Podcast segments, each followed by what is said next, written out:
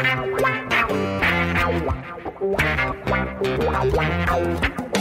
dois na barreira, correu, o rei atirou. Gol! O cara marcação, sambou pra lá, sambou pra cá, botou na frente a pênalti. Olha o Santos chegando a chance de mais um gol. Gol! Neymar pode bater de primeira.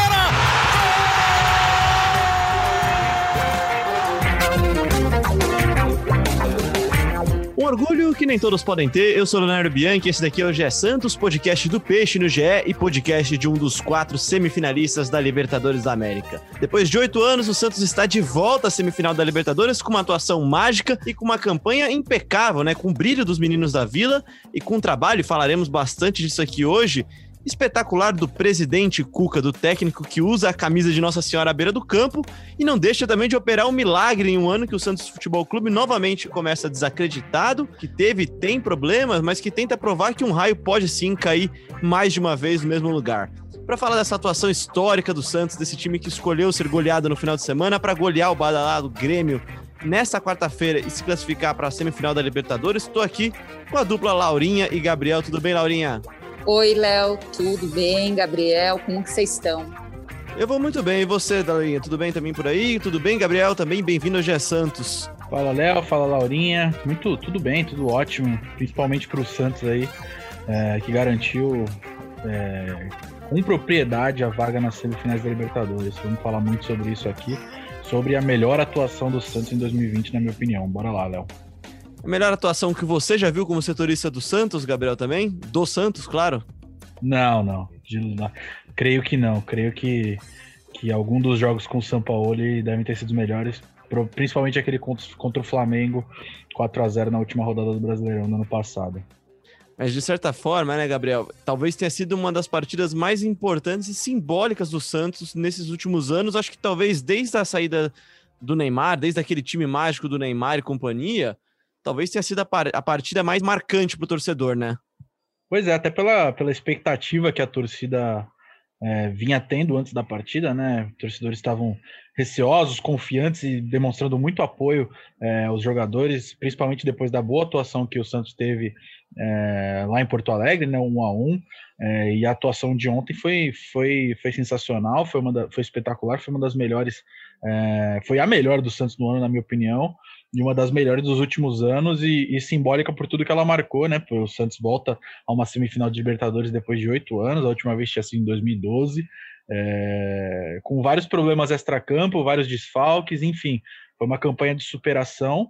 Não concordo muito com esse negócio de milagre aí que você falou aí na entrada, não, porque eu acho que o Santos eu tem sei um que você é crítico já, isso. O Santos tem um elenco muito qualificado é, e, e, e a, a, as notícias geralmente extra-campo não são tão boas é, nos últimos anos, né? Então o Santista está meio que calejado já com, já com essas notícias ruins, mas como o Cuca disse ontem, o Santos sempre chega é, e sempre dá trabalho, e agora espera aí Boca Juniors ou Racing é, da Argentina que se enfrentam na, na outra na outras quartas de final, né? Só vai ser decidido na semana que vem, então é, agora o Santos pode relaxar aí, focar um pouco no Campeonato Brasileiro nesse fim de ano, porque na Libertadores só volta jogar no ano que vem. E Laurinha, o Gabriel falou que o torcedor tá um pouco calejado. Eu acho que até o elenco também tá um pouco calejado, né, cara? São tantas notícias ruins, tantas adversidades. E assim, gente, daqui a pouco eu até cito aqui uma lista que eu fiz até aqui. Bom, você tá agora até antes de você falar, Laurinha, mas sai o técnico, sai o goleiro titular, sai o lateral esquerdo titular, sai um dos zagueiros titular, sai o atacante titular, aí você sai o reserva, que era o Yuri Alberto, teoricamente, aí demite o técnico Gisaldo Ferreira no começo do ano, que. No começo do ano, né? No começo da temporada, que não estava dando certo. Aí você tem bloqueios na FIFA, não pode contratar, só vem um Laércio de reforço no Santos, atraso de salário, machuca o cérebro do time, que é o Sanches tem o absurdo caso Robinho, que coloca o Santos nas páginas policiais, tem a novela Lucas Veríssimo, que ainda não acabou, tem um surto de Covid e tudo isso resulta numa semifinal de Libertadores. É difícil explicar, né, cara, como é que dá tudo, como tudo deu certo nessa noite do Santos nessa quarta-feira, né? É difícil. Hoje a gente entrevistou o John, né? A gente conversou com o goleiro e a gente perguntou disso. Se eles sentem tudo isso que você acabou de citar, e ele falou que essas essas notícias, essas coisas não chegam até eles, não chegam não, não influenciam tanto. E quem que é o escudo, quem não deixa essas notícias chegarem é o Cuca. Ele falou isso pra gente. O presidente Então, Cuca, acho- né? Eu gosto muito quando É. eles falam dele. É, então acho que o Cuca tem um papel muito importante nisso, porque o Cuca, o Cuca blinda os jogadores. Porque é claro que não tem como falar, ah, os jogadores não sabem disso. É claro que os jogadores sabem. Você acha que quando contratou o Robinho não sabiam o que estava acontecendo? Você ligava em qualquer canal de TV, a notícia era essa. Ou quando falta, não recebe salário, é claro que eles sabem porque eles abrem a conta deles. Então, mas o Cuca tem um papel fundamental nesse time, porque ele conversa com eles, ele explica a situação e ele mostra para eles: olha, se a gente ganhar, vamos, time. Ontem eles fizeram uma coisa muito legal no vestiário. Quando os jogadores chegavam, tinha foto dos jogadores com mensagem para os jogadores. Isso tudo influencia muito os jogadores. O Tinha foto do antes e sabe. depois, né? Eu não lembro, não lembro se foi do Caio. Jorge que eu vi. Caio Jorge menino, ainda é menino, né? Mas o Caio Jorge Aham. bebê no Santos e uma foto dele hoje com a camisa do Santos. Exato. Então, eu acho que isso influencia. E o Cuca sabe muito bem trabalhar isso. O Cuca tem todas as superstições dele, que a gente sabe que ele tem, não só no Santos, como em todos os outros times que ele já passou. A gente sabe, mas o papel e o que ele está fazendo com esse time do Santos é de se tirar o chapéu. É claro que o time do Santos é bom, tem bons jogadores, tem um ótimo elenco, está numa semifinal de Libertadores, mas tem que se tirar o chapéu também para o Cuca, o trabalho que ele vem fazendo. E, Gabriel, então vamos começar falando de Cuca. Daqui a pouco a gente fala sobre o jogo em si, porque acho que o grande craque do jogo, e o, o Gilfrida que chinelou hoje aqui, deixou isso já meio que subscrito na análise dele no GE, né? Que o Cuca era o grande, o grande destaque da noite, apesar de uma atuação fantástica do Caio Jorge, que também será tema daqui a pouco. O Cuca ele pega esse elenco, de certa forma, com todos esses problemas e vai remendando e criando soluções. Hoje de manhã, na gravação do podcast A Mesa, o André Rizek disse que para ele o trabalho do Cuca é o melhor trabalho no conjunto da obra no Brasil, no futebol brasileiro. Tendo a concordar que no conjunto da obra, sim, no campo, acho que o Diniz ainda faz um trabalho melhor, mas não deixa de ser impressionante, né? O que o Cuca faz nesses poucos meses de trabalho, ele assume o time. Você lembra certinho que mês que foi? Foi logo Em depois da agosto, volta, da- agosto. agosto, né? Ou seja, não são nem cinco meses de trabalho direito. Pois é, o Cuca tem um mérito gigantesco nessa classificação do Santos. Eu concordo com, com a análise do Gilfrida que ele escreveu hoje no GE, é, que o maior golaço da noite foi o do Cuca. Da noite não, dos dois jogos né, contra o Grêmio. O Grêmio era é, muito favorito é, por estar invicto, por, por estar invicto não, por estar numa sequência grande invicta, é, por viver uma boa fase no Campeonato Brasileiro, é, que chegou até o, o Renato Gaúcho chegou até a falar que jogava o melhor futebol do Brasil. É, mas o, o Santos foi muito melhor nos dois jogos. No primeiro jogo era para ter ganho, foi muito melhor do que o Grêmio, criou as melhores oportunidades, não achou gols, como disse o Diego Souza nos dois jogos, né? Nas duas entrevistas. absurdo, pós-jogo, né, cara? Lá Ele em Porto Alegre e aqui. Exatamente, acho que ele ficou muito na banheira e não conseguiu assistir, assistir a partida. Ficou muito longe, né? Mas- Não viu. Mas o Cuca bo- bolou duas estratégias, é, tanto em Porto Alegre quanto aqui em Santos, é, que neutralizaram comple- completamente o futebol do Grêmio. É, o Santos foi muito superior, não mereceu. acho que em todos os tempos aí do, das duas partidas, o Santos foi melhor do que o Grêmio. e mereceu essa vaga nas, nas semifinais. Então, eu, eu, falo o que a Laurinha falou também: o trabalho do Cuca de tirar o chapéu. É, e é impressionante que ele, que ele vem fazendo, mas eu também não acho que o elenco do Santos seja tão ruim quanto, quanto pintam aí. Eu acho que o, o 11 posso puxar essa discussão então com você? Porque você me. Ontem a gente Santos- tem um Claro, grupo, pode, né? Pode puxar. a gente tem um grupo e aí eu falei isso daí você falou assim, não, mas eu não acho o elenco tão ruim. Eu também não acho o elenco ruim, eu acho o elenco curto. Eu acho o time titular 1 ao 11 do Você Santos. está mudando a mensagem que você mandou para o Gabriel. Exatamente. Eu acho- o eu acho o Léo pinta como se fosse o milagre, o milagre da Libertadores. Eu acho, tá eu acho. Eu não Gabriel acho, porque- eu não acho. Exato. Eu acho Exato, que é extraordinário. Eu acho que é Olha, extraordinário você- o Santos olha, chegar na, na semifinal da Libertadores nesse ano. É sério mesmo, eu acho extraordinário. Eu acho, eu não esperava e acho que nem o torcedor mais otimista com o começo do ano pré-pandemia, ou melhor, até a pausa da pandemia, com tudo que se desenhava no ano do Santos, com o Gesualdo que ainda não tinha engrenado, não, não dá para dizer se engrenaria, né, Gabriel? Até porque acabou Exatamente. acontecendo o que aconteceu com o Mas, Gesualdo. mas eu não digo que eu não digo que eu esperava que o Santos chegasse na semifinal da Libertadores. Claro que é um que, que é além das expectativas que o clube vivia, até por causa de todas as das polêmicas extracampo, ano eleitoral, é, enfim. Mas o Santos fez uma boa campanha, pegou um grupo teoricamente fraco na fase de grupos, venceu a LDU e o Grêmio com propriedade na, na, nas, nas oitavas e quartas de final, eu acho que é, foi de igual para igual e o Santos conseguiu ser superior tanto contra a LDU e tanto contra o Grêmio. Né? Não acho que o, o, Grêmio ou a LDU sejam tão, tão acima assim do nível do Santos, apesar de ter achado o Grêmio, é, de achar o Grêmio favorito né, no confronto. É, mas acho que o resultado é completamente normal. O Santos conseguiu, conseguiu é, bolar boas estratégias. O Cuca tem muito mérito nisso, como eu falei. Conseguiu bolar boas estratégias para conseguir os resultados e conseguiu chegar numa semifinal. E agora espera outro adversário cascudo, né? É, ou Racing ou Boca Juniors.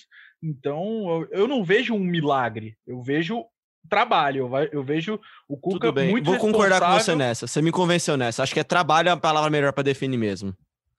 Me convenceu é. nessa porque eu acho que ele, ele, na verdade, ele transformou esse elenco em bom.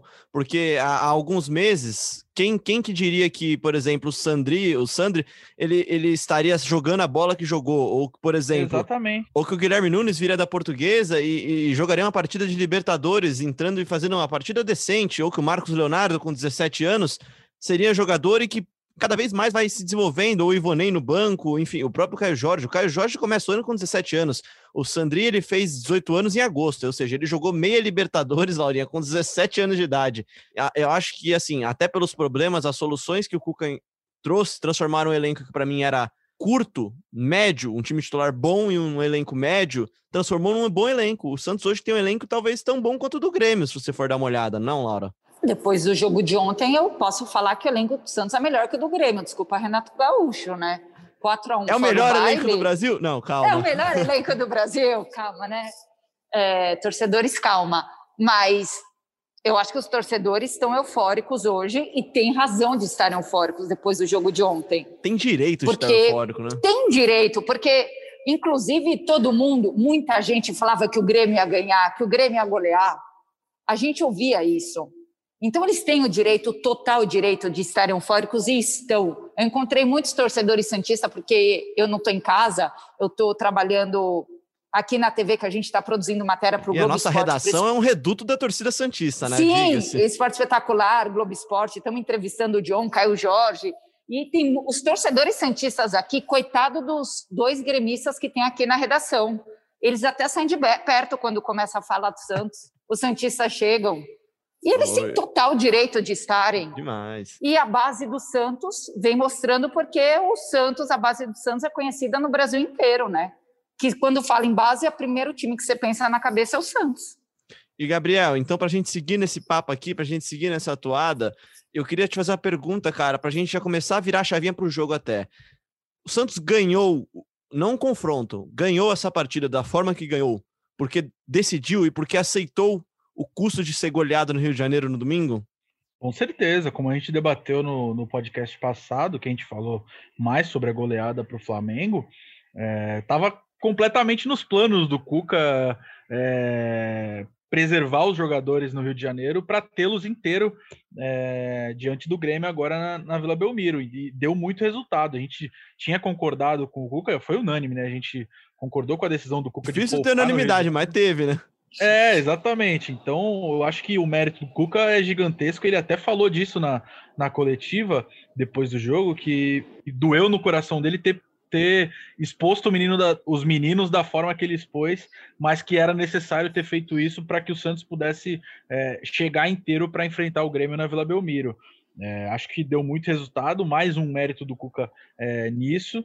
E, e, e, é isso, acho que foi, to, foi bolado todo um planejamento para que o Santos pudesse avançar de fase e o planejamento foi concluído com sucesso. Acho que é, tanto os jogadores quanto, quanto o Cuca estão muito de parabéns é, por toda a preparação e, e, e, pelo, pelo, pela, por terem comprado a ideia, a ideia é, desde o início e, e, ter, colocado, ter colocado tudo em campo a regra, né? Como, como pediu o manual.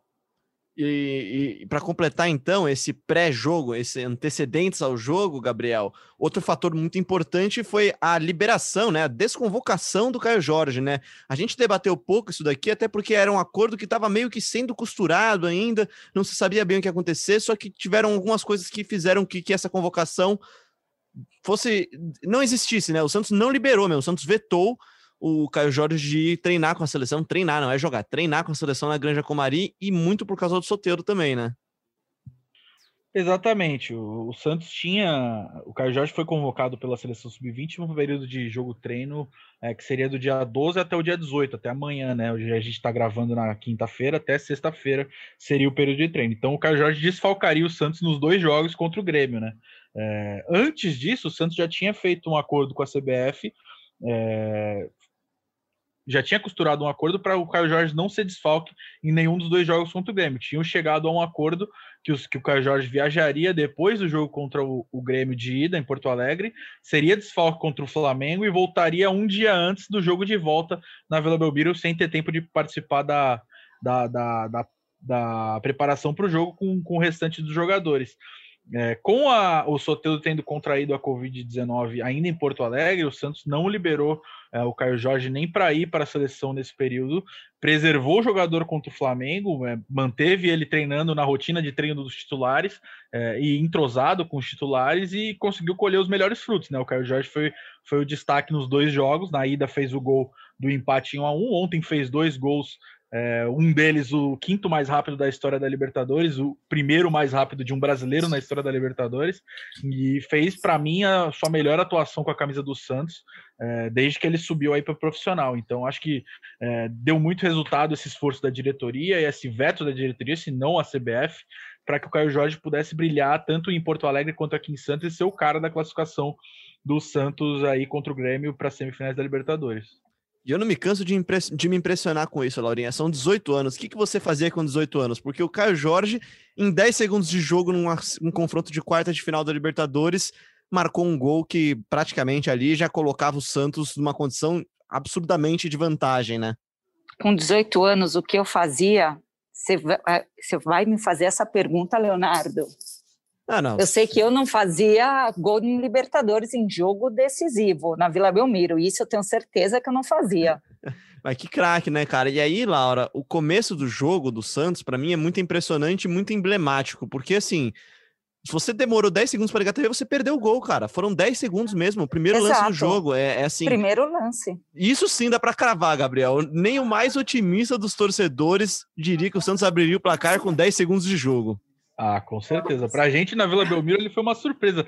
Eu tava até olhando pro computador ali na hora que começou o jogo e pisquei e foi gol do Santos, então. É, e foi logo em cima do David Braz ali, o, o jogador que, que, que, passou aqui na Vila Belmiro e saiu muito contestado, né? Era muito contestado aqui na Vila Belmiro.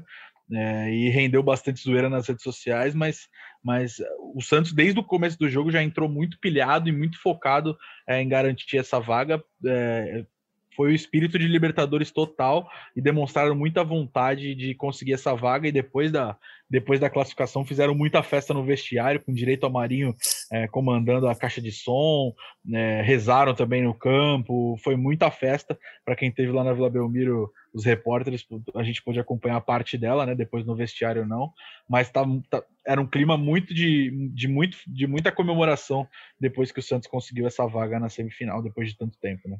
E Laurinha, muito importante, né, esse começo 220 e com a cara do Cuca, né, esse peixe elétrico, né?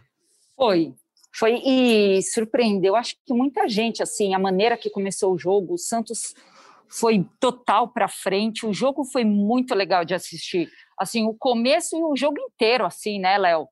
Se você parar para ver o jogo, os 90 minutos, porque tem jogo que começa legal, mas depois dá aquela caída.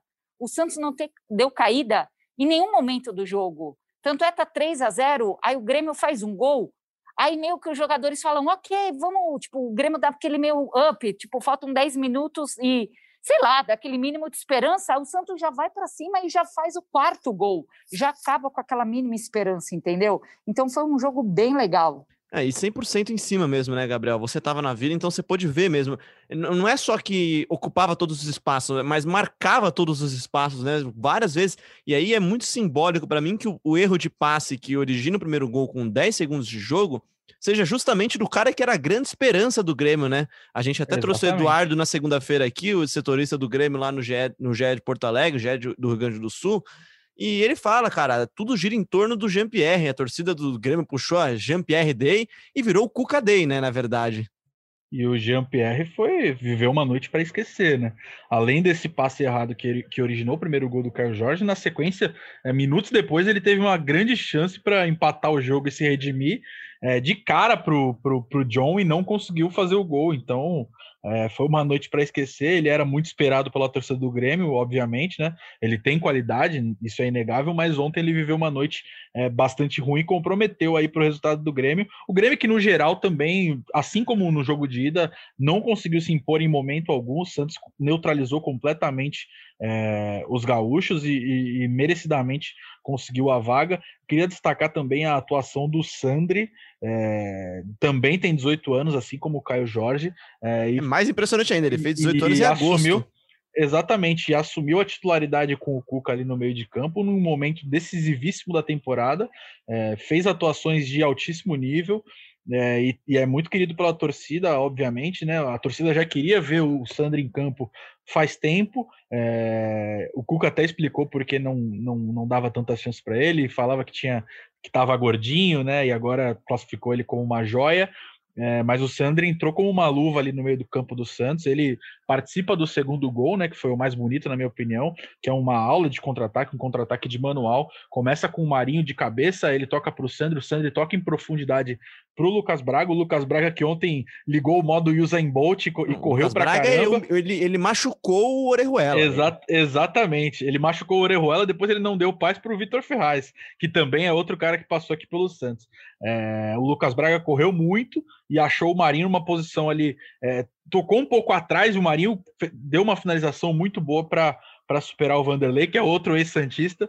É, então foi, foi um, um, belíssimo gol do Santos aqui na Vila Belmiro. E, e sobre o primeiro tempo, terminou 2 a 0 o primeiro tempo, né? Primeiro tempo ainda ficou barato, porque o Santos criou ainda outras chances de, de fazer mais gols é, e não conseguiu, mas atuação de gala do Santos. Santos também que sofreu alguns sustos né, na defesa, teve duas bolas na trave, se não me engano.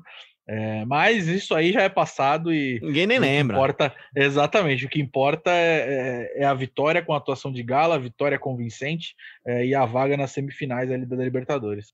E você falou do Sandrinho, então, né? A gente, segunda-feira, até o, o Valinho, o Edu Valim, né? Nosso estagiário aqui, ele até falou pra. A gente até falou que ele era o nosso Sandrinho aqui do podcast.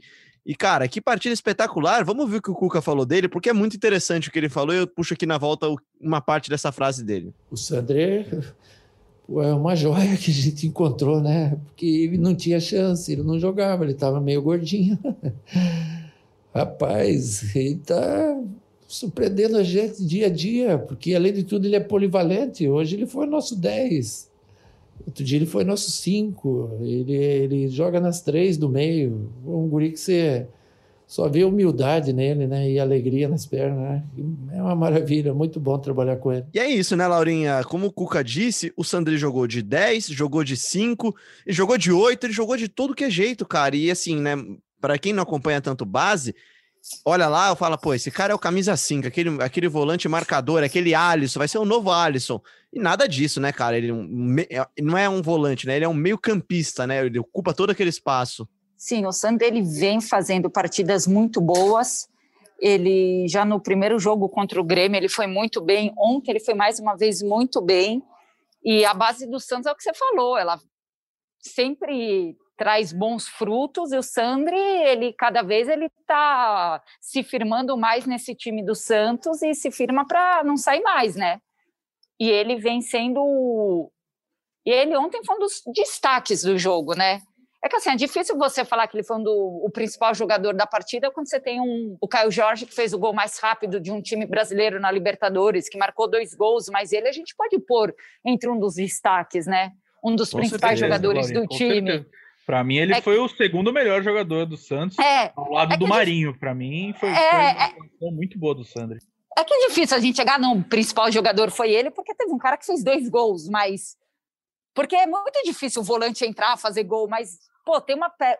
volante meio campo, mas tem uma peça fundamental, tem um valor fundamental no, no jogo, né? Então ele tá lá, vai, tá quase do lado do Caio Jorge. É difícil, difícil elencar quando tem tanta gente que jogou bem. E aí eu queria fazer aqui o meia-culpa do Caio Jorge, cara, porque a gente já falou um tempão aqui, e acho que até ele, ele pode não gostar muito, acho que ele fica um pouco incomodado com isso, mas ele sabe que isso é um pouco verdade. Ele evoluiu muito na finalização e no posicionamento para fazer gols, né, Gabriel? Porque a gente sempre fala, não, o Caio Jorge é o cara, é o atacante que tem ajudado muito o ataque do Santos a fluir. É, principalmente quando você jogava, quando, quando se jogava com o Soteudo de um lado e Marinho de outro, né? Ainda quando tinha Carlos Sanches no time, sem recuar o Soteudo. E agora não, agora o Caio Jorge ele mostra que ele pode ser também o cara que faz os gols, por que não? Ele é artilheiro da Libertadores junto com o Marinho, eu já desempatou, né, agora, né? Desempatou, desempatou. Artilheiro do Santos na Libertadores. Eu não sei se ele tá na, na artilharia geral, creio que não. É, ontem, com os dois gols, ele se isolou como, artilha, como artilheiro do Santos na Libertadores, tem cinco gols. O Marinho, que também fez gol ontem, é, tem quatro. Então, o Caio na Libertadores, o Caio tá, tá jogando muita bola e o faro de gol dele na Libertadores está afiado. Agora resta, resta chamar esse faro de gol também para o Campeonato Brasileiro. É isso, é isso. Daqui a pouco a gente fala um pouquinho de Campeonato Brasileiro, e aí a Laura falou um pouquinho de, de meninos da base. Eu queria destacar aqui a idade de algumas dessas pessoas aqui, desses jovens jogadores aqui. O Caio Jorge com 18, o Sandrick fez 18 anos em agosto. Aí você tem o Wagner Leonardo, que entrou também na partida com 21 anos. Você tem o Guilherme Nunes. Guilherme Nunes é formado na base também, né, o Gabriel? Se me corrija se eu estiver errado. É sim, é sim, é sim. Ontem tinha bastante, bastante gente da base. O Santos foi escalado com cinco titulares formados na base. E dos 12 que estavam no banco, nove eram pratas da casa aqui da Vila Belmiro. Então o Cuca tá, é, por necessidade também, né? Porque o Santos não pode contratar, tá dando muito espaço para a garotada e tem colhido os frutos é, com, a, com a boa campanha da Libertadores e também a campanha regular do Campeonato Brasileiro. Pois é, né? E aí, completando a lista, Marcos Leonardo com 17, Ivonei com 18, Lucas Lourenço com 19, o Bruninho, que também tem 21 e faz parte, fez parte da equipe sub-23, né? Então, de certa forma, da base do Santos também.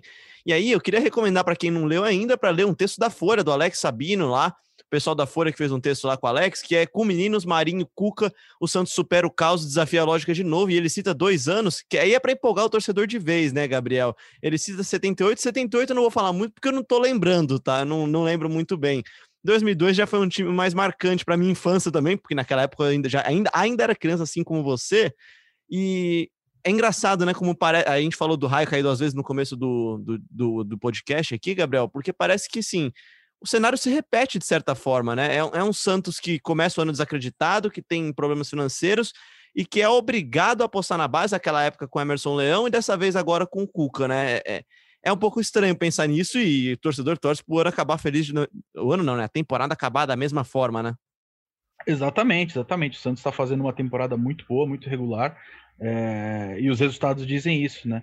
Santos que, que, que por muitas vezes é, deu umas, umas vaciladas na Vila Belmiro, é, como os jogos estão sendo sem torcida, das últimas vezes não, das últimas vezes, principalmente agora contra o Grêmio, é, conseguiu vencer e convencer e fez novamente repetindo a melhor atuação do ano. Então, a base é muito importante nesse processo é, de evolução do Santos e, e, e, aquele clichê que o torcedor santista gosta, a base sempre salva, né? A base sempre salva e assim, né, cara? Se repetir a campanha de 2002, um espetáculo, né, Laurinha, também. Ainda mais com todos esses, esses toques do, do destino, né, parece às vezes, né? Ah, 2002, o... se repetir a campanha de 2002 com um título, aí o torcedor pira, né? Porque não vai ser nem brasileiro, vai ser Libertadores. Então, aí vai ser muito melhor quem encomenda, eu acho. Não sei eu acho, porque acho que Libertadores deve ser mais legal que brasileiro. O que, que vocês acham? Eu preferi uma Puta, Libertadores é com brasileiro. Duro, é que o brasileiro é tem um negócio legal, sabe o que? Sabe o que eu mais gosto do brasileiro? Porque você vai comemorando em etapas, né? Você vai ganhando ainda mais quando Sim. Você...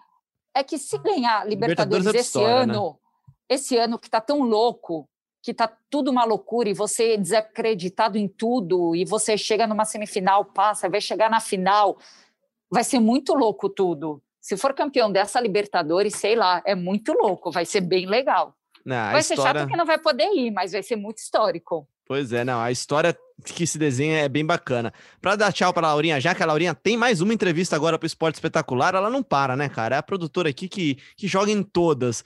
Laurinha, nona semifinal do Santos na Libertadores, aí ó, vou ver se eu não errei aqui nenhum ano, 62, 63, 64, 65, aí 2003, 7, 11, 12 e agora 2020. Três títulos camisa pesa e pesa muito na Libertadores. O Santos mostra isso. E eu queria então que, para fechar sua participação aqui, eu terminar o podcast só com o Gabriel, Laurinha, que você tentasse hum. descrever em uma palavra o que foi essa quarta-feira do Santos. Mágica. Roubou a minha palavra, pô, mas tudo bem.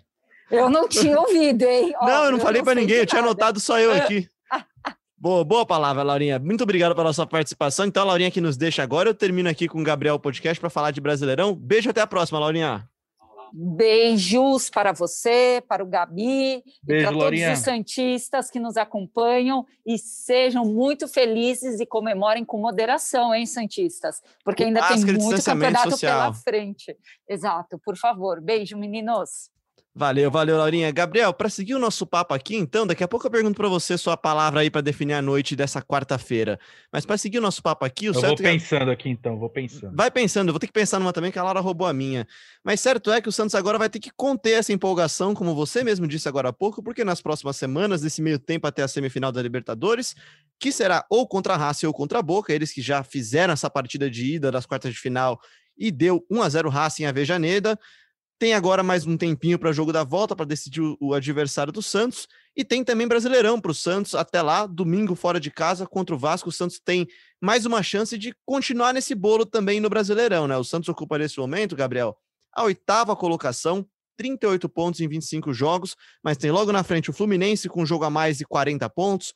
O Grêmio, o nosso adversário favorito aqui no GE Santos, com um jogo a menos e 41 pontos. O Inter com os mesmos 25 jogos e 41 pontos e o Palmeiras, que também tem um jogo a menos, enfim, tá tudo confuso. Só que é extremamente importante para o Santos voltar com três pontos do Rio de Janeiro agora contra o Vasco, né? É extremamente importante, até porque o Vasco vive uma, uma fase bem ruim, né? É, e o Santos, agora já, já classificado na Libertadores, tem que voltar a focar no Campeonato Brasileiro, não pode se distanciar muito ali da, do primeiro pelotão, do pelotão ali de cima, né? Para caso, caso não consiga é, seguir na Libertadores e em busca do título da Libertadores, se manter, claro, na zona da liberta de classificação para a Libertadores do ano que vem. Então, acho que é importante não só. Obviamente que a Libertadores tem que ter prioridade, né? É, nessa fase pela, aguda que tá, nessa né? fase, exatamente, por ter avançado já a semifinal, tem que ter prioridade, mas no momento, como vai dar uma pausa até o ano que vem, acho que agora é a hora de foco completamente do Campeonato Brasileiro, principalmente por, por, por enfrentar dois adversários aí nesse fim de ano que não estão tão em alta. É, acho que tem que buscar duas vitórias aí é, para seguir ali no, no na, entre os líderes ali, né? É, e a tendência é que essa decisão da Libertadores, pelo menos a primeira partida das semifinais, seja na primeira semana do, de janeiro, né, Gabriel? Primeira não, segunda, né? É, eu não sei ao certo as datas, mas acho que é 6 e 13 de, de janeiro. É, como Comebol tá é esperando é ainda, acho que o, o, término dessa fase, porque tem o jogo atrasado do Boca, né? Que teve aquela semana atrasada. O Boca tá uma semana atrás, né? Esse Boca e Racing aí. O Racing que venceu por 1 a 0 partida de ida. E rodada também muito importante para o Santos, porque tem o Inter e Palmeiras ali na frente que em caso de um resultado ou de outro, vai favorecer o Santos, né? Dá a possibilidade do Santos passar pelo menos uma dessas equipes, né, Gabriel?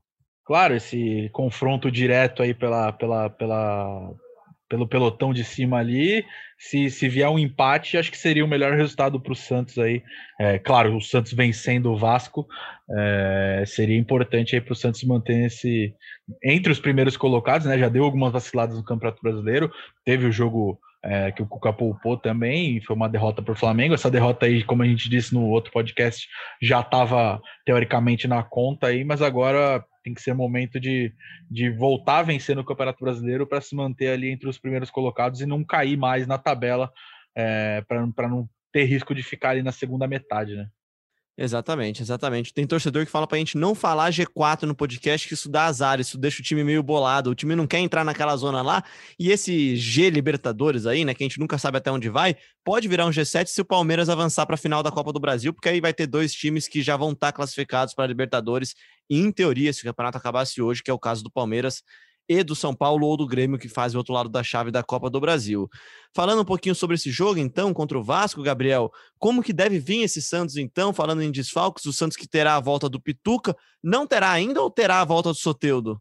Cara, pelo, pelo período que o Soteudo teria que ficar afastado, ele voltaria a, a jogar nessa sexta ele voltaria ele poderia voltar a se apresentar nessa sexta-feira mas eu como ainda não tem nenhuma informação sobre esse possível retorno dele eu acredito que que acho que ele pode ficar à disposição para o jogo porque o jogo é só no, no domingo né? Então tem que ver aí como é que vai desenrolar esses próximos dias para ver se ele vai ser preservado pelo período que ele ficou fora dos treinos ou se ele já vai ser relacionado novamente para voltar. Mas pelo protocolo e pelo período que ele tinha que ficar afastado, eu acho que cumpre nessa sexta-feira é, os 10 dias de isolamento. Então tem que ver como que a comissão técnica do Cuca vai decidir se vai voltar com ele logo de cara sem participar dos treinos ou se vai preservar para a próxima partida. Em termos de escalação provável, a gente sabe que ainda é cedo, porque o Santos jogou ontem, né? A gente tá gravando na quinta-feira, teve pouco mais de um, 24 horas, nem 24 horas ainda de um jogo para o outro. Marinho saiu com dores musculares, mas aparentemente não preocupa. Se fosse para chutar a escalação, Gabriel, qual, qual, qual seria o seu time ideal, fosse você Cuca? Cara, eu acho que vai ter o retorno do Diego Pituca, né? É, Diego Pituca, que tem proposta do, do Japão, ela seria debatida hoje, nessa quinta-feira, pelo Conselho Deliberativo, mas não será mais.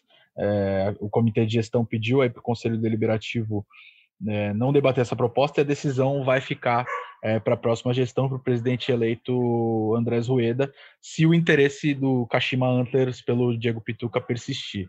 É, falando agora sobre o time, então eu acho que vai ser John, é, Pará, e se o Pará não tiver condições, Pará sentir um desconforto muscular aí é, na coxa, é, deve ir o Madison na lateral direita, Lucas Veríssimo, Luan Pérez e Felipe Jonathan, se o Felipe Jonathan, que também deixou o, o jogo contra o Grêmio com algumas dores, é, não tiver condições, deve ir o Wagner Leonardo, é, titular na lateral esquerda, Alisson, Sandri e Diego Pituca, Marinho, Caio Jorge e Lucas Braga ou Soteudo se ele voltar a ficar à disposição. Eu acredito que deve manter o Lucas Braga pela pela fase boa aí que ele tem nos, que ele vem tendo nos últimos jogos. O criticado Lucas Braga, né? Quem diria? Muita gente criticava bastante o Lucas Braga, inclusive este que vos fala e estes que vos falam aqui no podcast de Santos. Lucas Braga vive realmente um bom momento. Realmente a arrancada dele contra o Santos foi espetacular. Para a gente fechar aqui o programa, Gabriel, queria que você falasse um pouquinho sobre o caso Cueva. Sim, ele mesmo, Cueva, né? Quanto tempo faz que a gente não fala aqui do Cueva? A gente já falou de Mob Dick, já falou de tanta coisa do Cueva, né, Gabriel? Só que dessa vez uma decisão finalmente favorável para o Santos, né? Finalmente uma notícia boa que envolva Cueva e Santos na mesma frase, né? É boa, mas, mas nem tanto assim por, por causa da demora, né? A FIFA condenou o Cueva e o Pachuca a pagar aí pouco mais de 37 milhões é, ao Santos, claro, pela saída conturbada, enfim. É, mas o processo ainda está longe de um fim, né? Porque o Cueva pode recorrer, esse processo cabe recurso, ele, e o Cueva e o Pachuca devem recorrer ao CAS. Eu falei com o Cristiano Caus, que é um advogado, o advogado que representa o Santos nesse caso, e ele disse que é, com essa nova batalha judicial, é, todo esse trâmite poderia demorar de um a dois anos. Então não é algo tão simples assim de se, de se resolver. E só depois desse, desse processo todo, se a decisão for mantida, que o Santos ganharia é, a causa e, e, teria direito a receber esses 37 milhões é, que a FIFA condenou o Pachuca e o Cueva a pagarem. É, mas esse, esse dinheiro, se o Santos conseguir manter, é, conseguir esse, essa decisão favorável e conseguir ser é, recompensado pelo, pelo, pela saída do Cueva, é, não ficaria com esse dinheiro integral, né? Porque, porque ainda tem que pagar o Krasnodar da Rússia pela compra do, do próprio Cueva é, no valor de 7 milhões de dólares, que na cotação atual são 35 milhões. Então, é, com os 37 que tem direito a receber, é, teria que repassar 35 para o Krasnodar, mas é pelo menos é, não teria nova dívida pela saída do Cueva para o Pachuca. Então. E é uma, é uma situação, situação, meio bizarra, né? Porque assim, o Krasnodar, teoricamente, não tem nada com isso, né? Não tá nem aí pro Santos, ele quer o dinheiro dele, né? Por isso que. Exatamente. O Krasnodar muito... é uma parte interessada nesse processo e os dois processos, não, os dois, os dois processos, porque o Krasnodar é, também acionou a FIFA cobrando o Santos, né?